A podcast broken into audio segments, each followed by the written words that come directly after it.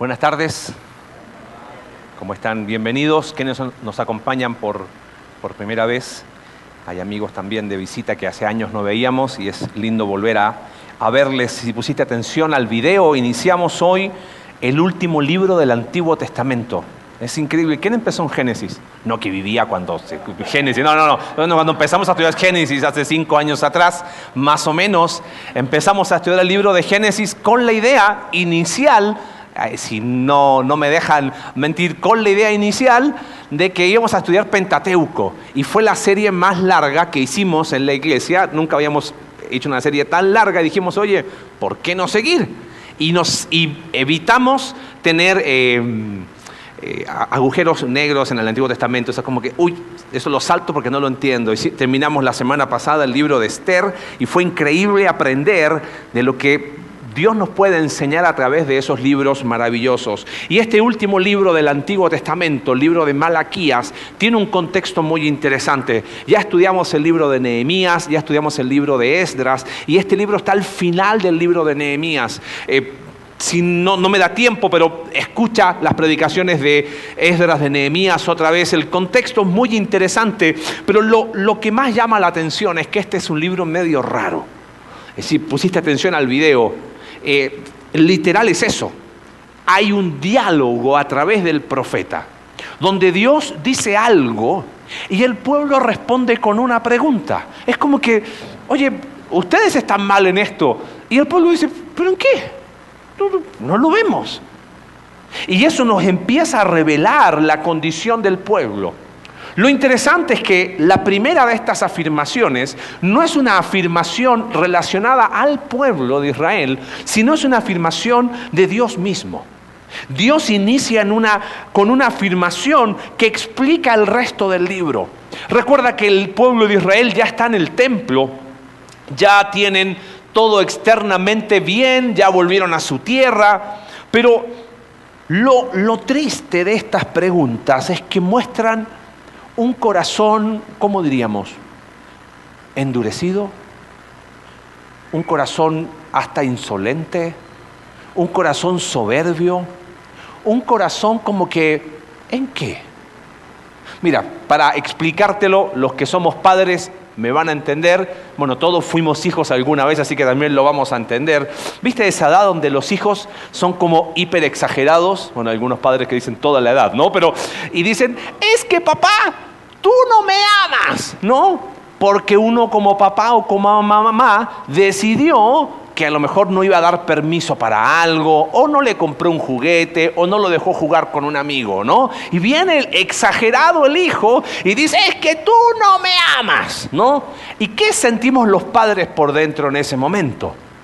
Algún padre voluntario que quiera ser honesto, tipo grupos conexión, decimos, no hijo, yo te voy a explicar, ven acá, no, por dentro es un volcán que está a punto de hacer erupción. O sea, ¿cómo me vas a decir que no te amo? Me levanto 6 de la mañana a trabajar, te hago el desayuno, te tengo esto.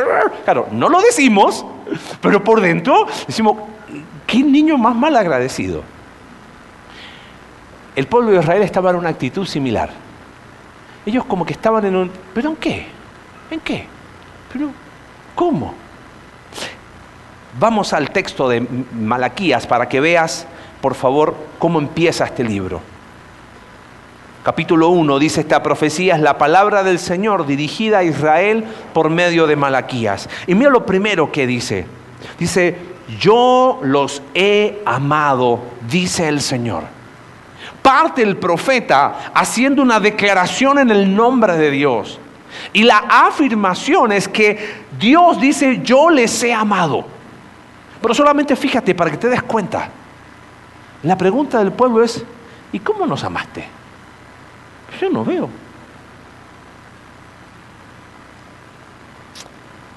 Hoy vamos a hablar a la luz de este pasaje en cuanto a esto. Dios diciéndonos que nos ha amado y nosotros diciendo, ¿qué? ¿Cómo en qué nos amó? Y quizás tú dices, no, yo jamás diría una herejía así. Pero déjame demostrarte la luz de la palabra de Dios y de ser honesto en nuestro corazón, que muchas veces somos iguales. Mira, guarda esta idea esta mañana. La única manera de amar a Dios es en respuesta a su amor. escúchame bien, la única manera, y, quiero ser súper contundente, pero ¿puede haber otra manera? No. La única manera de amar a Dios, de nosotros amar a Dios, es en respuesta a su amor. El diálogo que tiene Dios con su pueblo a través de este profeta Malaquías tiene que ver con, ustedes no me están amando, pero Dios no se los reclama inmediatamente, sino que el resto del libro es una explicación de cómo el pueblo no amaba a Dios. Pero en vez de decirle ustedes no me aman, Dios hace una declaración. Por eso, la única manera de amar a Dios es en respuesta a su amor. Ahora, para entender eso, me gustaría que tratemos de, poner entonces ciertas cosas claras. El fundamento de lo que está hablando Malaquías, en primer lugar, es su amor, la declaración de Dios. Yo les he amado. El fundamento para entender que nosotros amamos a Dios en respuesta a su amor es saber que Él nos ha amado. Mira, es muy interesante, cuando estudiamos el libro de Proverbios, aprendimos que la mayoría de las sabidurías inician con preguntas. Sin embargo, la sabiduría de Dios inicia con afirmaciones, no con preguntas. Tú vas a Génesis capítulo 1 y no, no hay una pregunta, ¿Qué había en el principio? Hay una afirmación. En el principio creó Dios los cielos y la tierra. Ahora, eso no significa que no hay lugar para preguntas, pero partimos de afirmaciones. Dios, ah, dice, lo vimos en el libro de Proverbios, ¿no? El principio de la sabiduría es el temor de Dios, es una afirmación. Y después hay un montón de preguntas. Bueno, acá Dios hace una afirmación. Él no hace una pregunta. ¿Quieren saber qué es el amor? ¿Quieren que les explique el amor? Él hace una afirmación contundente. Yo les he amado. ¿Y por qué Dios inicia este diálogo con el pueblo en esta afirmación, en este fundamento? Sabes, si la única manera de amar a Dios es en respuesta a su amor, entonces necesitamos poner correctamente el fundamento. Quizás tú dices, oye Marce, yo no estoy de acuerdo con lo que dices, porque yo he estudiado la Biblia. Deuteronomio capítulo 6 el famoso resumen de la ley, ¿de en qué consistía? Ama a Dios con qué? Todo tu corazón, toda tu alma, todas tus fuerzas, toda tu mente. Es más, cuando le preguntaron a Jesús cómo se resumía la ley, él dijo lo mismo. ¿Qué es lo más importante que el hombre puede hacer? Amar a Dios con qué? Con todo su corazón, con toda su alma, con toda su mente y con todas sus fuerzas. Mira, escucha bien para que no me, no, no me malinterpretes. Escucha todo. Imagínate que la vida consistiera en que nosotros amemos a Dios como lo dice el libro. ¿Sabes cómo se llama eso? Se llama religiosidad, se llama moralismo. ¿Ok? Ahora la vida consiste en amar a Dios con todas las ganas, ¿ok? Entonces vamos a hacer un amorómetro. Me lo voy a poner todos los días. Uf, no estoy amando a Dios lo suficiente. Voy a ser más buena persona. Voy a hacer, voy a dar más eh, a los pobres. Me voy a portar más bien. Voy a orar y voy a leer la Biblia, pero ya más veces. Me puse otra vez el amorómetro. Uy, me falta. No, ahora voy a orar de rodillas hasta que mis rodillas sangren. Y... La única manera de amar a Dios es en respuesta a qué. ¿Sabes por qué Dios le dijo al pueblo de Israel, ámame con todo tu amor, con todas tus fuerzas, con toda tu mente, porque yo te he amado. ¿Te das cuenta o no? Quita el amor de Dios y, hagamos del cristianismo mi amor a Él. ¿Tú crees que eso sería cristianismo? No, eso se llama religión, eso se llama moralismo, eso se llama ser una buena persona. Primera de Juan explica el mismo principio. Nosotros le amamos a Él, ¿por qué? Porque Él nos amó primero. Por eso eh, Dios, Jehová en Malaquías, lo primero que pone es, yo les he amado. En esta relación Dios-ser humano, el amor es la primera causa. Yo mi naturaleza es amar, dice Dios. Por eso el profeta antes de mostrarle al pueblo que ellos están en déficit, antes de mostrarle al pueblo su condición, ellos pone, eh, Dios pone la afirmación, yo les he amado. Y si Dios es verdad, entonces esta declaración es verdad. ¿Sabes por qué Dios ama?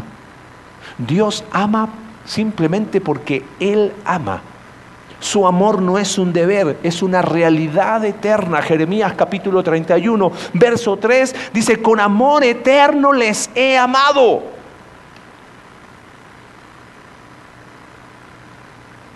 ¿Qué tiene que ver eso con el pueblo?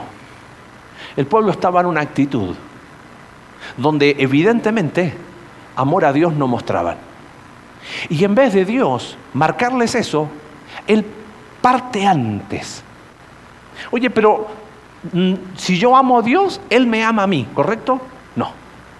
En matemáticas el orden de los factores no altera el producto, pero la matemática de Dios hace estragos. ¿Sabes cuántos cristianos creen que la vida en Cristo se trata de cuánto amo a Dios para que Él me ame? Pórtate bien, porque Dios te está mirando, y eso lo enseñamos a nuestros hijos. Y después queremos que no tengan conflictos existenciales a los 18 o 20 años. Él te ama. El tema es que nosotros hemos minimizado, hemos ah, banalizado el amor. amo mi celular, ay, amo la pizza, mira, ¿entiendes? Entonces, escuchamos a Dios que Él nos dice que nos ama como yo amo la pizza. En el libro que hemos hablado tanto de transformación, el autor dice, como ser humano, tu deseo más profundo es ser amado. Por esa razón estamos en esta travesía de transformación. Lo que buscamos en la vida es a Dios, no solo porque Dios es amoroso, sino porque Dios es amor. Su ser define el amor de, de, modo que todos sus actos hacia ti están arraigados en el amor. Tus necesidades te guían hacia Dios a no alejarte de Él. Ahora, ahí viene el problema. Si yo decido sustituir mi gran necesidad de amor por la pasión de dirigir mi propia vida, cada decisión que tome realmente será una tentativa de encontrar el amor en otro lugar o en otra persona. Cuando Dios le dice al pueblo de Israel, yo les he amado, Él está haciendo una declaración de que yo soy la primera causa, pero ustedes buscan amor fuera de mí, lo cual es imposible. ¿Sabes qué? Si uno es transparente y honesto, aunque parezca increíble, nuestros hechos demuestran que nosotros no creemos esa afirmación. Porque seguimos buscando amor en una relación, esposo, esposa, hijo, hija, y de repente el hijo es el nuevo Mesías. Todo se trata de él. Y eso me hace, wow, me realiza como persona. ¿Estoy diciendo que odies a tu hijo? No. Pero vas a encontrar en él solo el verdadero amor que Dios te puede dar? Jamás. Ni en el trabajo, ni en las posesiones, ni en el servicio a Dios. ¿Cuántas personas buscan esa necesidad de aceptación, de aprobación, de seguridad, de valor fuera de Dios y lo hacen en cosas que huelen a Dios como servir a Dios? Vamos a hablar en grupos conexión de cómo esta distorsión del amor a Dios empezó en Génesis capítulo 3. La mentira de la serpiente tiene que ver con que Dios no es un Dios amoroso. ¿Cómo que con que Dios les dijo que no podían hacer esto? Si ustedes hacen, van a ser como Dios. Dios es un mentiroso entonces. Dios no, no es amor como, como yo creo que es. El fundamento es el amor de Dios. El amor de Dios es la primera causa. El amor de Dios es la verdad. Yo les he amado. Y quizás tú dices, claro, Marci, yo estoy de acuerdo, pero en el fondo del corazón, nuestras acciones lo único que hacen es que seguimos buscando amor fuera de Dios, lo que termina en fracaso. Ahora, la respuesta del pueblo es la que llama la atención volviendo a Malaquías. Dios dice, yo los he amado, dice el Señor. Y la respuesta del pueblo es, ¿y cómo nos has amado? Otras traducciones dice, ¿en qué nos has amado? Es como que les dicen, ¿qué está diciendo este tipo? Ahora, si el fundamento es para amar a Dios en respuesta a su amor, es entender el amor de Dios, la respuesta del pueblo es, no veo tu amor. Yo no veo tu amor.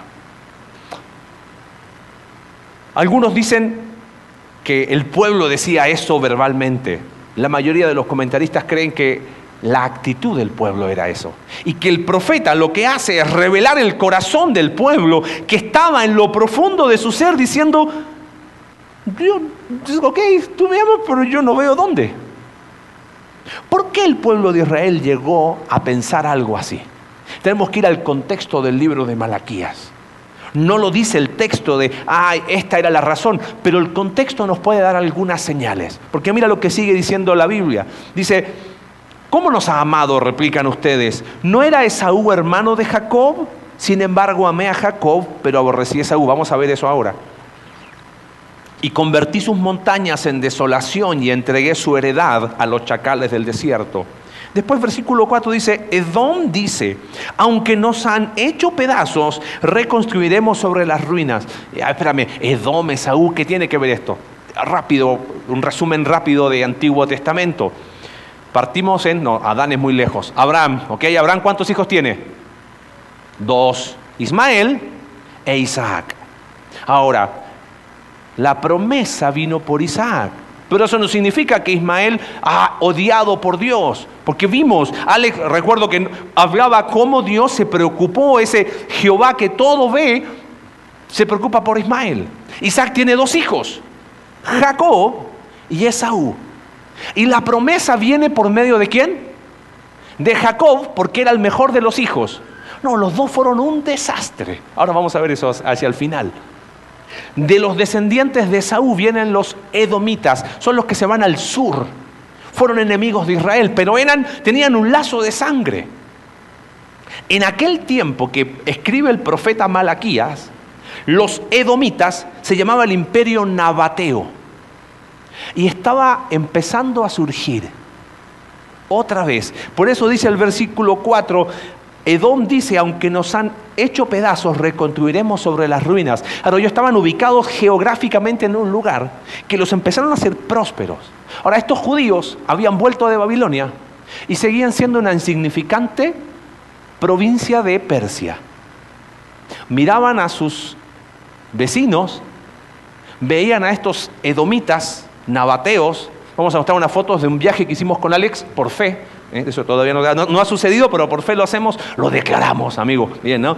Eh, esas son ruinas, eh, chiste, por favor, de lo que quedó de este imperio nabateo. Eso está en Petra, en Jordania. Y estos, este imperio empezó a fortalecerse de una manera tan grande que llegaron a ser casi indestructibles. Ahora, ponte los zapatos de un judío de aquel tiempo que viene el profeta Malaquías y entra a este lugar y dice, Dios dice, yo los he amado. Y nosotros decimos, mira, los nabateos están mejor que nosotros. Si Dios nos amara, no seríamos lo insignificante que somos comparado a estos edomitas que mira cómo están. Ellos han prosperado, tienen rutas comerciales, nosotros no tenemos nada, tienen alianzas políticas, nosotros somos una simple provincia de Persia. O sea, qué bueno Dios que nos has amado, pero aquí no se nota. Y probablemente hay una segunda razón. El contexto de Malaquías está relacionado con lo que pasaba con Esdras y Nehemías. ¿Te acuerdas qué sucedió cuando se reinauguró el templo? Los más jóvenes gritaban de alegría, pero los más viejos ¿qué decían? Este templito, comparado con el de Salomón, esto no es nada. Así nos ama Dios, dándonos un templo tan chiquitito. ¿Qué clase de amor es esa? Además, Nehemías, el, profeta Geo habló del deseado de las naciones, el profeta Zacarías habló de un reino, y yo aquí no veo ningún reino. Yo hubiese sido un judío de aquel tiempo, ok Dios, qué bueno que nos amas, pero honestamente yo no veo tu amor. Evidentemente hay una comparación que está haciendo el pueblo de Israel, por eso habla de Esaú, por eso habla de Edom. Iglesia, ya sé que estás pensando, no, yo no sería como esos judíos, jamás. ¿Qué creyente en su sano juicio diría a Dios, Dios, tú no me amas? Pero ojo, el pueblo de Israel dijo, no, tú no nos amas. ¿Dijo eso? ¿Qué dice el pueblo? Yo los he amado Y el pueblo no dijo, tú no nos amas, sino que dice, ok, si tú me amas, muéstrame cómo. Dime cómo, porque yo evidentemente no lo veo. Entonces ahí está. Tú como buen cristiano, ¿qué vas a hacer? Ah, ¿Cuántas cosas podemos decir para demostrar de que Dios nos ha amado? Hoy día te levantaste, ¿qué hiciste? Tienes vida. Checklist 1. ¿Qué más? Desayunaste. Bueno, si no desayunaste, puedes ir después a la cafetería, aviso de utilidad pública. Eh, ¿Qué más? Tienes un techo, tuviste dónde dormir, tienes familia, comida, ¿qué más? Tienes salud, tienes trabajo, mira cómo está el mundo, hay tantas cosas para decir que Dios me ama. Para un poco. ¿Te das cuenta lo básico que somos? ¿En serio eso es amor? ¿Esa es la forma que Dios tiene de demostrarnos amor?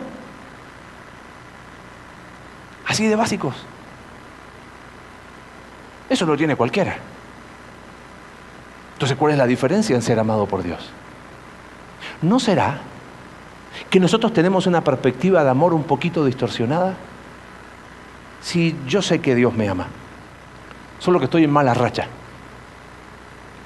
Si yo sé que Dios me ama, pero si cambiaran ciertas circunstancias, un poquito, sí, nada más, que las finanzas estiren un poquito más, que esas relaciones rotas puedan ser restauradas. Que si los problemas de salud aflojaran, si la economía fuera un poquito más estable, yo sería el primer voluntario, el primero, en pararme en la esquina y gritarle al mundo que Dios me ama.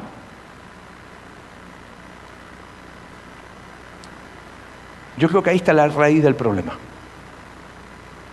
El pueblo miraba al imperio nabateo y decía, pero mira cómo ellos prosperaron. Ellos miraban su, narrativa, sí, volvimos, tenemos un templo, pero es un templito. Estamos en Jerusalén, pero, pero ya no es como antes. Si tan solo cambiaron algunas cosas, yo estoy seguro. Sí, yo no digo que Dios no me ama, solo que como que no se nota mucho.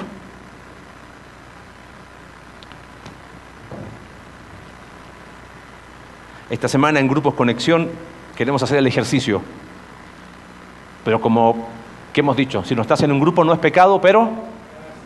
Gracias, amigo. Después arreglamos. Pero como no todos están, les dejo la tarea. ¿Podrías mencionar cómo Dios te demuestra su amor sin hacer referencia a la vida, a, a, tu salud, a tu familia, a tu trabajo y a tus cosas materiales? ¿Podrías decir? Ah, ah, bueno, vivo en México, es, lo mismo. Es como que el pueblo estaba en una sintonía en cuanto al amor y Dios dice, ustedes no entienden nada. Yo les he amado. Y el pueblo dice, bueno, pues no se nota. Y sabes que, si soy honesto, muchas veces es donde yo he caído. Sí, Señor, yo sé que me amas, solo te pido que esta semana me lo demuestres un poquito más y rebajamos el amor a cosas tan superficiales. Lo interesante es cómo termina esta porción. Porque lo primero que hace Dios es colocar el fundamento. Si la única manera, escucha bien, la única manera de amar a Dios es en respuesta a su amor, el fundamento es el amor de Dios. Yo les he amado. Ese es el fundamento. Mientras yo no entienda que Dios es la primera causa, que Él nos ama con un amor que no tiene manera de describir, bueno, pero como yo estoy en otra sintonía, estoy igual que el pueblo. Ok, tú me amas, pero ¿en qué? Entonces viene la explicación de Dios. Y es como que Dios dice, me parece que tú no estás comprendiendo qué es el amor. Mira lo que dice el versículo 3. Ah, ¿Y cómo nos has amado? Replican ustedes. La respuesta de Dios es interesante. Dice, no era Esaú, hermano de Jacob. Sin embargo, amé a Jacob, pero aborrecí a Esaú y convertí sus montañas en desolación y entregué su heredad a los chacales del desierto. Esta respuesta de Dios es un poco compleja Y la mayoría de los comentaristas dicen, ah, claro, ves, Dios acá está diciendo que eligió a uno y odió al otro, decidió amar a uno y aborreció al otro. Y la verdad, tenemos que ponernos otra vez en zapatos del pueblo de Israel para entender esto. Como extranjero, hay cosas que de repente, frases mexicanas que digo, ¿qué quiere decir eso? Lo que el viento le hace a qué? La única manera de entenderla, ¿qué fue? Si ponemos a estudiar historia mexicana, si no, no iba a entender nada. Bueno, nos pasa a nosotros que a veces pensamos que leemos este versículo sin a su contexto. ¿Qué quiso decir Dios? Dios dice, yo les he amado. Ese es el mensaje que Él nos manda. ¿Te acuerdas del video? Y el pueblo dice, ¿pero en qué nos amaste? La respuesta de Dios dice, amé a Jacob y aborrecí a Esaú. Tenemos que explicar entonces en qué consiste esta respuesta. No tenemos que perder de vista el contexto. La respuesta de Dios, diríamos, es una respuesta histórica teológica. Es tan contundente que un judío de aquel tiempo estoy seguro que la entendió perfectamente. Y no se refiere tanto a la historia de Esaú y Jacob, sino a la historia que vino después. Mira, Isaac tuvo dos hijos. El mayor, fueron cuates, nació primero Esaú y después Jacob. Lo lógico hubiese sido que la promesa dada a Dios a Abraham en ti serán benditas todas las familias de la tierra, fuese por el mayor. Pero la promesa vino a través de Jacob. Ilógico, tan ilógico como el amor de Dios. Ahora, entonces, pero aquí está diciendo, amé a uno y aborrecí al otro. A ver, este concepto de amar y aborrecer no tiene que ver con amor versus odio. Tiene que ver con la promesa dada de Dios a su pueblo. Porque Génesis capítulo 12, versículo 3, la promesa hecha a Abraham es que en ti serán benditas todas las familias de la tierra. Todas las familias de la tierra. Y cuando dice todas, pues todas. No es que iba a amar a uno e iba a odiar al otro.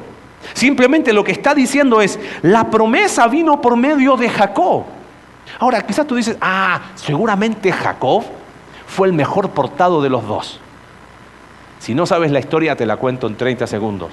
Jacob fue un desastre, mentiroso profesional. Si hubiésemos visto la vida nosotros humanamente hablando, oye, ¿cómo a través de Jacob viene la promesa? ¿Qué, ¿Qué había en Jacob diferente? La única, pequeña, gran diferencia, pequeña pero gran diferencia, es que era un hombre que buscó lo espiritual. Nada más. Pero cuando sigue la historia del pueblo de Israel, uno mira al pueblo de Israel en todo el Antiguo Testamento y ¿qué ves? ¿Ves un pueblo fiel? ¿Merecedor del amor de Dios por su fidelidad? ¿Ves un pueblo que buscaba a Dios? ¿Qué hemos estudiado estos cinco años? Que era un pueblo rebelde, que rechazaba a Dios, que no le buscaba y que constantemente le daba la espalda a Dios. Lo vimos a través del mensaje de los profetas. Entonces, ¿qué está diciendo Dios cuando, cuando le dice al pueblo, amé a Jacob y aborrecí a Esaú? Quizás tendríamos que leer algunos pasajes para entenderlo. Deuteronomio capítulo 4, versículo 32. Pregúntales ahora los tiempos pasados que te precedieron. Desde el día que creó que Dios creó al ser humano en la tierra e investiga de un extremo a otro del cielo. ¿Ha sucedido algo así de grandioso? ¿O se ha sabido alguna vez de algo semejante? ¿Qué pueblo ha oído a Dios hablarle en medio del fuego como lo has oído tú y ha vivido para contarlo? ¿Qué Dios ha intentado entrar en una nación y tomarla para sí mediante pruebas, señales, milagros y guerras? ¿Qué nación? Verso 35, a ti se te ha mostrado todo esto para que sepas que el Señor es Dios y que no hay otro fuera de Él. Desde el cielo te permitió escuchar su voz para instruirte y en la tierra te permitió ver su gran fuego desde el cual te habló. El Señor amó a tus antepasados. ¿Sabes qué estaba diciendo Dios cuando dijo, amé a Jacob y aborrecí a Esaú? Es que mi amor fue de pura gracia. Dime, dime qué. Fíjate, Deuteronomio capítulo 7, versículos 7 y 8, el Señor se encariñó contigo y te eligió, aunque no eras el pueblo más numeroso, sino el más insignificante de todos, lo hizo porque te ama. ¿Te das cuenta de lo que está haciendo Dios con el, a través del profeta Malaquías al decir, amé a Jacob y aborrecí a, Esaú? Es un tapabocas. ¿Entiendes? Trato de, guardar la, la distancia. Dios dice, yo les he amado y el pueblo dijo, yo no veo, dime dónde. Ah, ¿en serio? ¿Quieres que veamos la historia? Mira, ¿eran el pueblo más hermoso acaso? No. ¿Eran el más significativo? No. ¿Había algo bueno? No. Y decidí amarles. Un amor lleno de benevolencia, de gracia, de misericordia. Mira el Salmo 103. Qué hermoso pasaje, verso 8. El Señor es clemente y compasivo, lento para la ira y grande en amor. No sostiene para siempre su querella ni guarda rencor eternamente. No nos trata conforme a nuestros pecados ni nos paga según nuestra maldad. Tan grande es su amor por los que le temen como altos el cielo sobre la tierra. Al decir Dios, he amado a Jacob y aborrecí a Esaú, estoy diciendo, mi amor de perdón, tus pecados fueron perdonados. Todos los años el pueblo de Israel recordaba una y otra vez que sus pecados habían sido perdonados. ¿Cómo puedes decirme? Dice Dios, ¿en qué, en qué me amaste? ¿En serio? ¿Más dinero te va a demostrar más amor? ¿Más estabilidad laboral? ¿En serio? ¿Esa es tu categoría de amor? Y Dios tiene que ir al pasado y decirles, miren, todo esto, Jeremías capítulo 31, versículo 3, con amor eterno te he amado. Oseas capítulo 14, verso 4, los amaré de pura gracia. Ustedes, dice Dios, evidentemente no comprenden, no dimensionan mi amor. Son tan básicos en su concepto de amor que miran a los nabateos y dicen, sí, pero mira ellos. Es como si Dios dijera algo así. Dios dice, mi amor es desinteresado, benevolente, pero tú llamas al amor inversión. Dios dice, mi amor es movido por la gracia, pero tú haces favores. Mi amor está movido por la misericordia, dice Dios. A ti te mueve la lástima. Mi amor es persistente y no se rinde, pero el tuyo tiene inconstancia como apellido. Es el amor del perdón, de su gracia, de su misericordia y de su verdad, porque nos dice, su amor nos dice que somos pecadores, pero que en Él hay perdón. Alex me comentaba de una cita de un psiquiatra que dijo una vez esto, si pudiera convencer a los pacientes en los hospitales psiquiátricos de que sus pecados fueron perdonados, el 75% de ellos podría irse al día siguiente. Lo dijo un psiquiatra. ¿Te das cuenta que no hemos comprendido el amor de Dios? Yo creo, querida iglesia, que no estamos muy lejos de lo que pasaba con el pueblo de Israel. Pensamos que amor se trata de yo amar a Dios. Pero la única manera de amar a Dios es en respuesta a qué? A su amor. Por eso Dios pone el fundamento, yo les he amado. Pero el pueblo dice, yo no veo tu amor.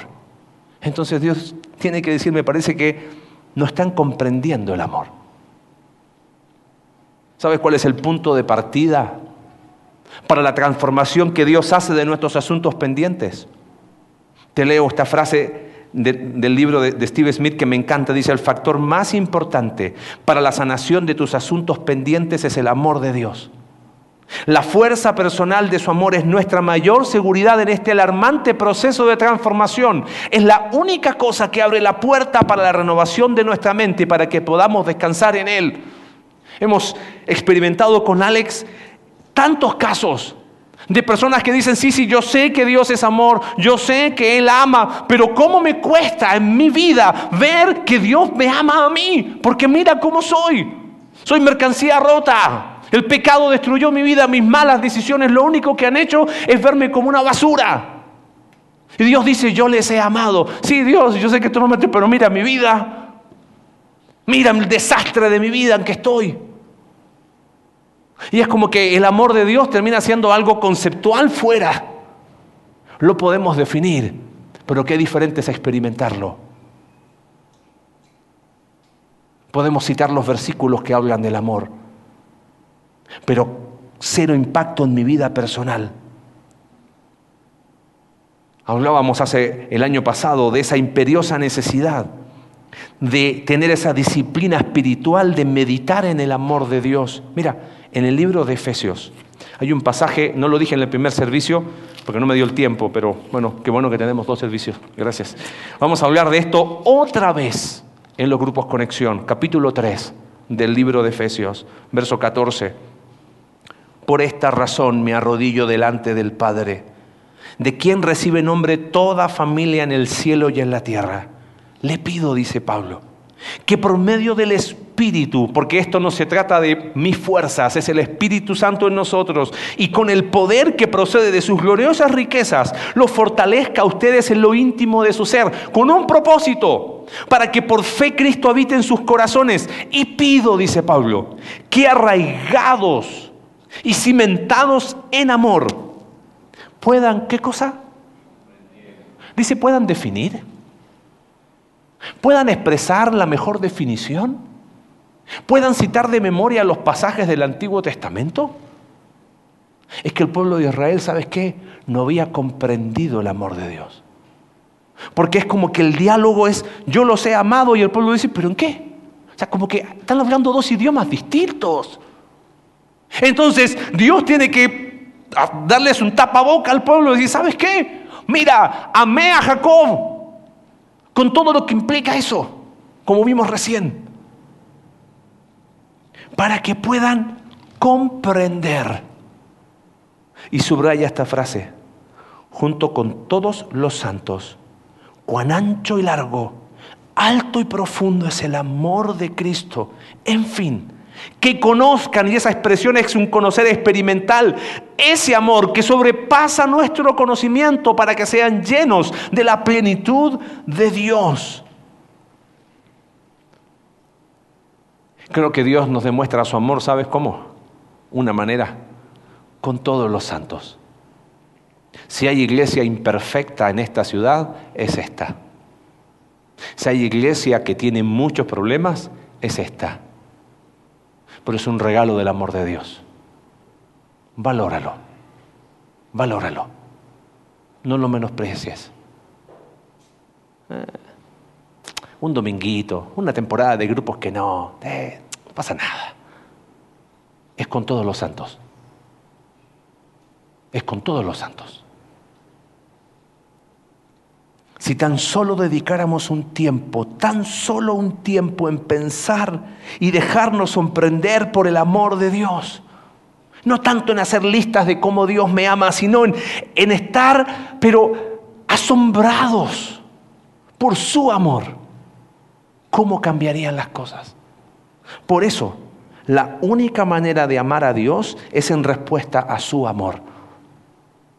Ese es el fundamento de este libro de Malaquías. Yo les he amado. Y el pueblo dijo, mm, no lo veo.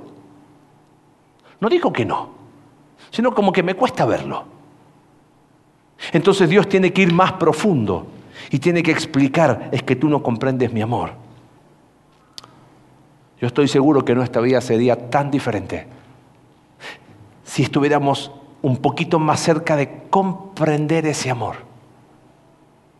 Todo lo queremos definir, todo lo queremos... Bueno, pero dime, ¿cuál es la frase en corto? No, no, no. Es que esto es, medita, profundiza, junto todos los santos puedan comprender cuán ancho, largo, alto y profundo es ese amor que sobrepasa lo que podemos llegar a, entender.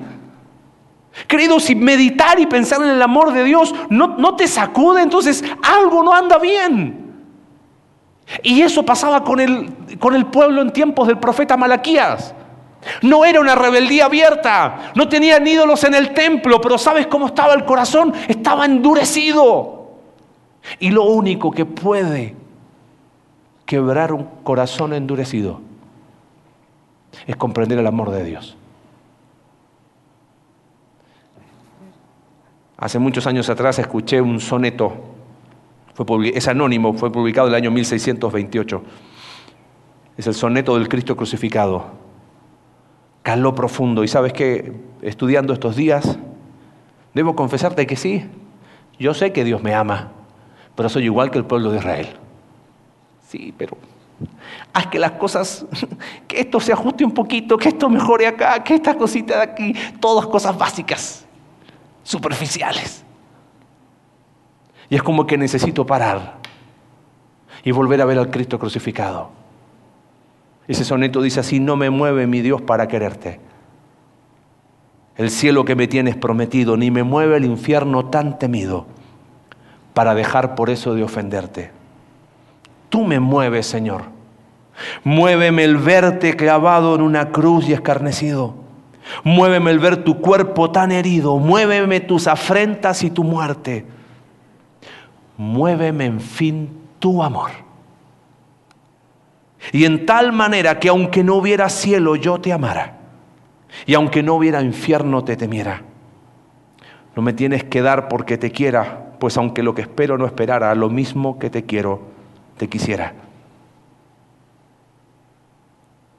Cantábamos recién, yo canto en la victoria. ¿Sabes qué victoria? No en que mis problemas se solucionen, es la victoria de la cruz. Es que mirando la cruz, Dios nos dice que Él nos ha amado. Es que mirando la cruz es que podemos entender y dimensionar ese amor que, que no podemos ni siquiera comprender. Hemos perdido, iglesia, la capacidad de asombro. ¿Cómo, ¿Cómo no volver a mirar la cruz y escuchar cómo Dios nos dice, yo les he amado? Y nosotros decir, como dice Primera de Juan capítulo 4, Dios, nosotros te amamos, porque tú nos amaste primero. Porque la única manera de amar a Dios es en respuesta a ese increíble amor.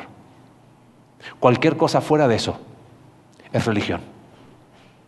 Cualquier cosa fuera de eso está condenada inevitablemente al fracaso. De eso se trata el Evangelio. De eso se trata la vida en Cristo. Padre, gracias por tu palabra. Iniciamos este increíble libro de Malaquías. Y te pedimos perdón, Señor, porque hemos perdido la capacidad de asombro. Señor, todos los días. La cruz nos recuerda que tú nos has amado. Todos los días. Saber que somos perdonados nos recuerda que somos amados. Todos los días.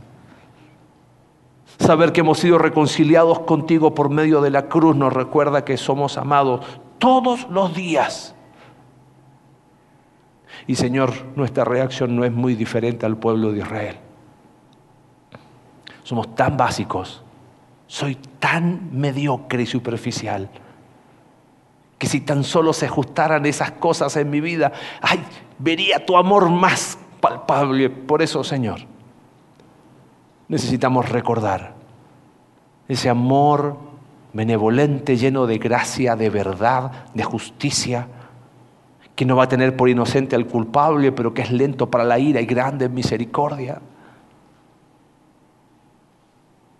que nos pueda mover siempre tu amor. Señor, la única manera de amarte no es echándole ganas, no es tratando de ser buenas personas, sino es comprendiendo con todos los santos cuán ancho y profundo es tu amor. Gracias por amarnos de una manera increíble. Porque Señor, si te amamos es porque tú nos amaste primero. Gracias, oramos en el nombre de Jesús. Amén.